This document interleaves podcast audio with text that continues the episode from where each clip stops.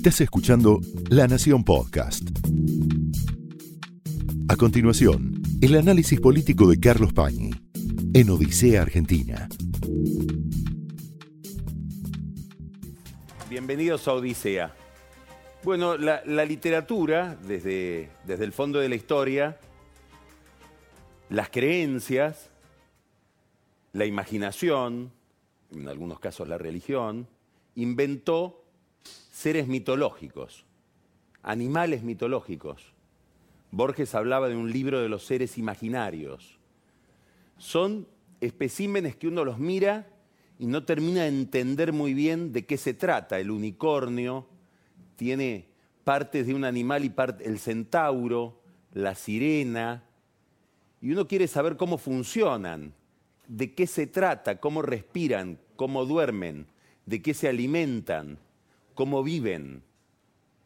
Esos seres de la imaginación a veces ayudan para interpretar fenómenos que no son de la imaginación, novedades, objetos, fenómenos que el cerebro todavía no registra del todo bien porque no conoce de qué se trata. Bueno, el experimento Fernández, el experimento Alberto Fernández, podríamos decir el albertismo, aunque ahí estaríamos como identificando esto con una corriente, es algo parecido todavía a uno de estos seres mitológicos. Estamos todos mirando de qué se trata, cómo funciona. Está armado de una manera no convencional. Las relaciones dentro de todo ese grupo no son las clásicas. Y esto se va revelando, se va manifestando semana a semana, donde vemos algunas incógnitas que se despejan y otras que se mantienen todavía veladas. Ya supimos algo muy importante desde el regreso de Cristina Kirchner de Cuba hasta hoy, y sobre todo lo supimos si miramos bien el Congreso, cómo está armando el oficialismo su fuerza parlamentaria, ya sabemos que Fernández decidió lo que probablemente no tenía otra opción sino decidir. Decidió lo inevitable, bueno, casi una fatalidad, que es que su relación principal, su alianza principal es con Cristina Kirchner. Y esto es bastante lógico porque el poder le vino de ahí. Y todavía es muy brumoso o incierto cuántos votos fueron de ella y cuántos votos pueden haber sido de él. Esto se refiere no solamente a la visita que él le hizo a la expresidenta, a la vicepresidenta electa en su casa, que es anecdótico, más bien en el armado de la fuerza parlamentaria. Si alguien pensaba que iba a haber dos bloques en cada Cámara y que Alberto Fernández iba a tener la posibilidad, en caso de conflicto, de acordar con un bloque integrado por diputados de las provincias, referidos más bien a los gobernadores, para poder zafar de una encerrona del kirchnerismo más ortodoxo, y básicamente de la cámpora, esta idea que suponía en la base un conflicto latente entre él y Cristina, hay que descartarla. Han tomado una decisión muy importante, muy predictiva, que es que cuando vaya un proyecto al Congreso, lo que van a tratar de hacer es de una gran negociación interna y consensuar. ¿Dónde se nota esto? En que los bloques van a estar unificados, el bloque peronista ligado a los gobernadores que funcionó durante estos cuatro años se va a subsumir o se va a combinar, a mezclar con el bloque de, llamemos el kirchnerismo duro o la cámpora. Y al frente de ese bloque unificado va a estar Máximo Kirchner. Cuidado con Máximo Kirchner porque hay una permanente descalificación sistemática, me parece, de gente que no, ha, estado muy atenta a su comportamiento en el Congreso. Máximo Kirchner ha sido una figura importante en el peronismo de estos últimos años, de los dos años en los que fue legislador. Ha tenido una relación muy cercana, muy activa en relación con Emilio Monzó y con Nicolás Mazot, el presidente del bloque del PRO, también con muchos diputados radicales y ha ido socializándose hasta convertirse en una figura relevante dentro de la Cámara. Ahora, hay quienes dicen, bueno, le marcaron la cancha a Massa, una interpretación.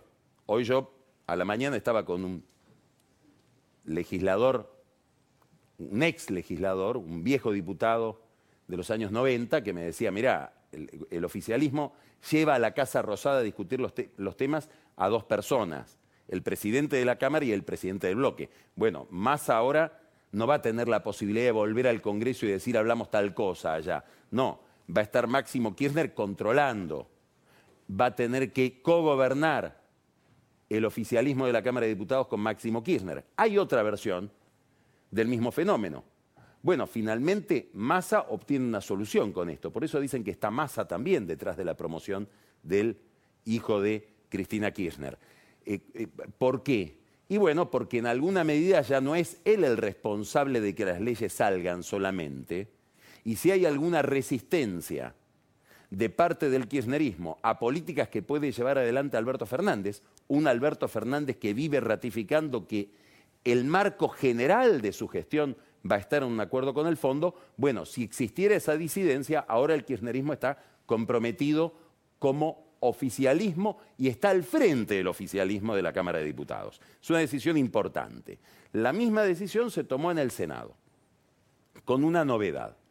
Cristina Kirchner postergó a Fernández Agasti, a la senadora que viene desde Mendoza, que perdió las elecciones en Mendoza, pero es representante por la minoría en Mendoza, y promovió a José Mayans, senador eterno por la provincia de Formosa, en una alianza que se activa entre Cristina Kirchner y un gobernador importante Gildo Infran, que estuvo al lado de ella durante todos estos años sin mayores disidencias. Quiere decir que hay otro eje entre el nuevo oficialismo y las provincias, que es un eje distinto del que parecía existir hasta ahora, y ahora vamos a hablar de este tema, que es el eje que proponía Juan Mansur desde la provincia de Tucumán.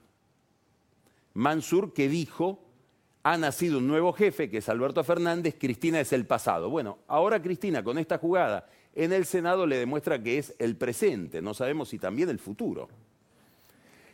Varias consecuencias de este juego para Mansur, como vamos a ver.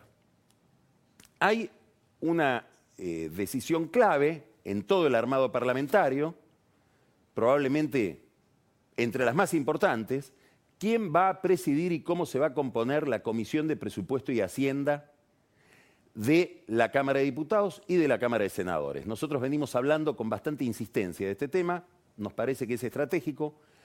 ¿Por qué? Porque por ahí pasa nada menos que el presupuesto del Estado y pasa la relación financiera, fiscal, los recursos del poder central a las provincias y principalmente a la provincia de Buenos Aires, donde Cristina Kirchner tiene a su niño mimado, que es Axel Kisilov. O sea que si existiera alguna, alguna, tensión entre el poder nacional y el poder de la provincia de Buenos Aires, acá hay un árbitro que es la Comisión de Presupuesto y Hacienda de ambas cámaras que puede resolver esa tensión. Decíamos recién que no hay un solo eje con las provincias o que los ejes que parecían establecerse se desdibujan.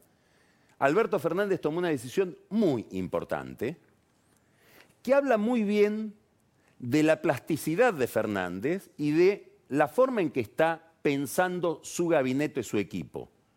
Y es que decidió no darle a Mansur el Ministerio de Salud, que Mansur decía va a ser mío a través de Pablo Yeldin, que es un funcionario de la provincia de Tucumán, después diputado nacional, íntimamente ligado a Mansur.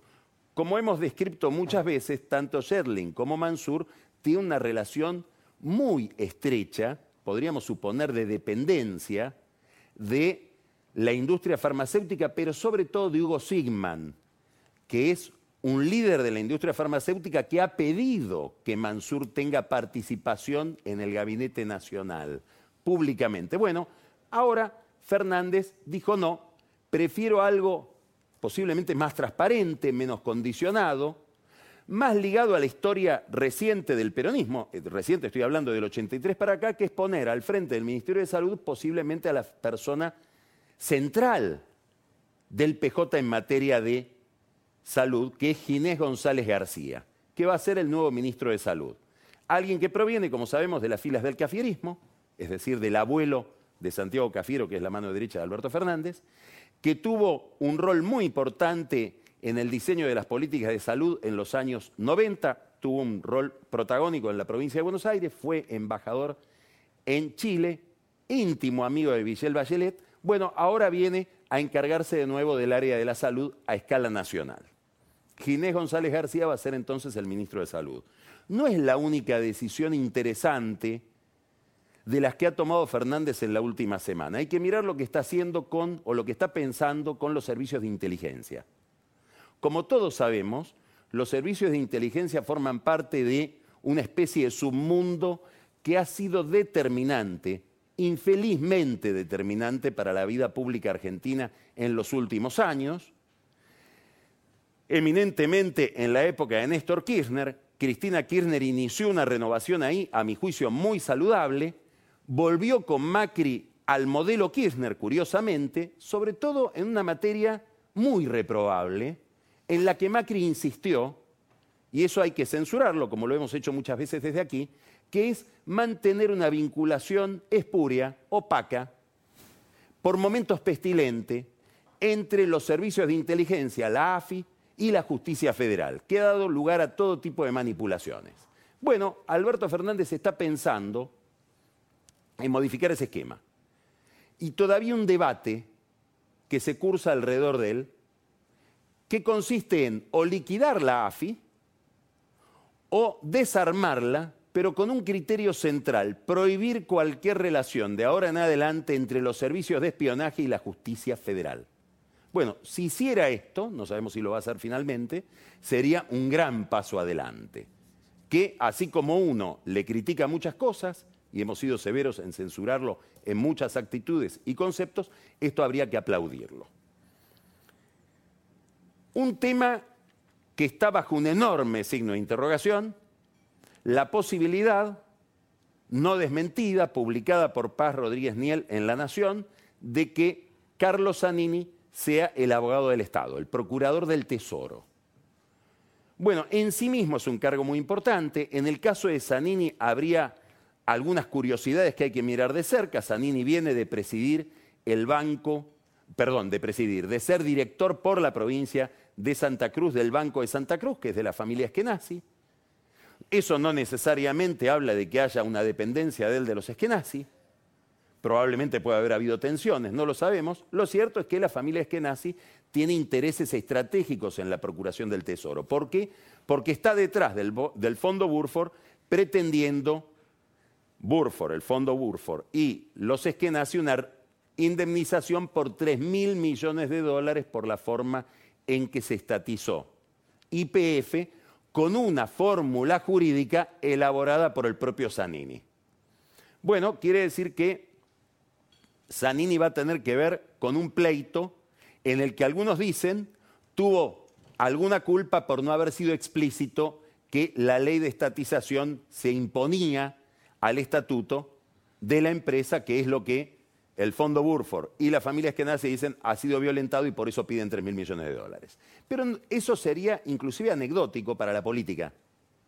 Lo que importa de lo que publicó Paz Rodríguez Niel es si bajo la dependencia del Procurador del Tesoro, es decir, de Sanini, eventualmente de Sanini, va a estar la UIF, es decir, la unidad de investigación financiera, que tiene un poder extraordinario y que ha sido conducida con mucha eh, neutralidad y con mucha seriedad en estos últimos cuatro años por Mariano Federici, bueno, es la oficina que se dedica a investigar el lavado de dinero. Iría debajo de Sanini esa oficina e iría también la oficina anticorrupción, lo cual plantea todo un dilema y una paradoja, porque la oficina anticorrupción es querellante en muchas causas de corrupción que se siguen contra el kirchnerismo o contra funcionarios de la gestión de Néstor y Cristina Kirchner. Algunos le reprochan a esa oficina anticorrupción haber sido muy severa frente al kirchnerismo y muy poco severa frente al macrismo. Ahí está Laura Alonso, que es una militante. Bueno, ¿iría todo esto? ¿Seguiría en manos también la UIF de la militancia? Es una pregunta que Alberto Fernández me parece todavía no se terminó de contestar a sí mismo. Tomó otras determinaciones importantes en la última semana. Y estamos mirando, seguimos mirando a este animal mitológico que es el nuevo gobierno. Designó, no lo hizo público, a dos embajadores. Uno es interesante, es la primera embajada en la cual se da vuelta la carta y se sabe quién va a ser el embajador. La UNESCO. Para cualquier otro gobierno, una embajada marginal. Ahí lo mandan a Pino Solanas, probablemente lejos de Vaca Muerta, donde Alberto Fernández quiere asentar gran parte de su proyecto económico, probablemente con la crítica de Solanas en contra del fracking y de ese tipo de explotación de los recursos naturales. Pero lo importante de la designación de Solanas en la UNESCO no tiene que ver con esto, tiene que ver con que saliendo Solanas hacia París, sube un lugar en la lista de diputados Eduardo Valdés. Y Eduardo, Eduardo Valdés, que se está transformando en un hombre clave en el entorno de Alberto Fernández, va a ser probablemente un socio, un aliado, un colaborador muy determinante de Máximo Kirchner en la Cámara de Diputados para armar las mayorías que necesita armar el próximo gobierno, porque recordemos que el peronismo es la segunda minoría en la Cámara de Diputados después de Juntos por el Cambio. La otra designación importante, esta sí probablemente está, tal vez sea una de las dos más importantes en materia diplomática, sacando al canciller, que va a ser sola, es Jorge Argüello como embajador en Estados Unidos. Bueno, Argüello es un hombre que viene de las filas del PJ Capital. Un día habría que dedicarse exclusivamente a ver la historia del peronismo de la capital que explica tanto de Alberto Fernández y de su grupo. Fue nada menos que presidente del Consejo Deliberante del Consejo de, de, la Ciudad de Buenos Aires con Carlos Grosso. Durante la época del kirchnerismo ocupó la em, representación de la Argentina en Naciones Unidas, ahí creó un instituto, una agencia en contra del terrorismo que no existía en Naciones Unidas por impulso de Argüello, es decir, dejó un sello ahí en Naciones Unidas y después fue embajador en Washington, es decir, ocupó el cargo que ahora volvería a ocupar, donde desarrolló una tarea muy intensa a nivel del Congreso de los Estados Unidos, que es donde más llegada puede tener un embajador latinoamericano, y bueno, esa tarea se vio interrumpida y su embajada se vio interrumpida por un conflicto con Guillermo Moreno. De ahí, Argüello fue a Europa a desempeñarse como embajador en Portugal. Va a ser un hombre clave, va a ser el hombre de Fernández en Washington, un hombre de su intimidad. ¿Por qué va a ser clave? Bueno, porque no solamente tiene que explicar lo que es este nuevo peronismo, delante de una administración Trump que posiblemente a este animal mitológico lo liquide diciendo esto es chavismo, sino que además tiene que establecer algún tipo de vínculo, aunque sea algún tipo de vínculo, aunque sea eh, informal, con el Fondo Monetario Internacional, con el Banco Mundial, con el BID, que son organismos de crédito centrales para la Argentina que tienen sede en Washington. Bueno, ha habido otras revisiones de decisiones tomadas por Alberto Fernández seguramente se van a ir conociendo en los próximos días, todas tienen que ver con algo a lo que parece que Fernández es muy sensible en este momento, que es evitar el reproche ético, por dos motivos. Primero, porque ha habido una gran movilización ética de sus opositores alrededor de Macri en la campaña electoral, y en segundo lugar, porque carga con el pasado kirchnerista, que es un pasado gravoso en ese sentido. Entonces, vamos a ir mirando, vamos a seguir mirando cómo, como en el caso de Mansur, se han tomado decisiones que tratan de darle más transparencia a ese gabinete que se va elaborando. La gran incógnita sigue siendo economía. Pareciera ahora que Nielsen está rezagado en la carrera por el ministerio, lo que hoy sería el Ministerio de Hacienda y Finanzas.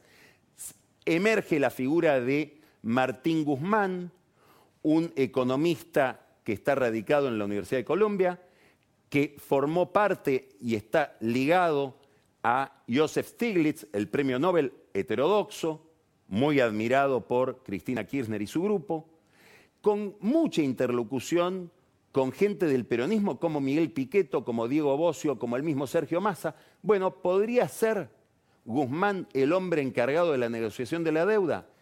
Entre todas las versiones que circulan, hoy es la más frecuente. Culfa sigue siendo el ministro de Producción. La transición sigue sin producirse en el sentido de contacto entre el gobierno y la oposición, probablemente porque no quieren compartir los números y probablemente sea parte de una decisión política. Y esa decisión política es, no nos vamos a, comillas, contaminar con los números del gobierno de Macri, porque nosotros vamos a mostrar nuestros propios números. No solamente puede estar pensando esto Alberto Fernández para pintar un paisaje bastante eh, tenebroso del país que deja Macri, por eso Macri y todos sus colaboradores están elaborando su libro blanco, sino porque además en los números va a estar la pelea con el Fondo Monetario Internacional. ¿Qué quiero decir? Supongamos que el gobierno dice dejamos un déficit fiscal de 0,5% del producto. Y el ministro de Fernández o el propio Fernández dice no, el déficit fiscal bien calculado es de 1,5%.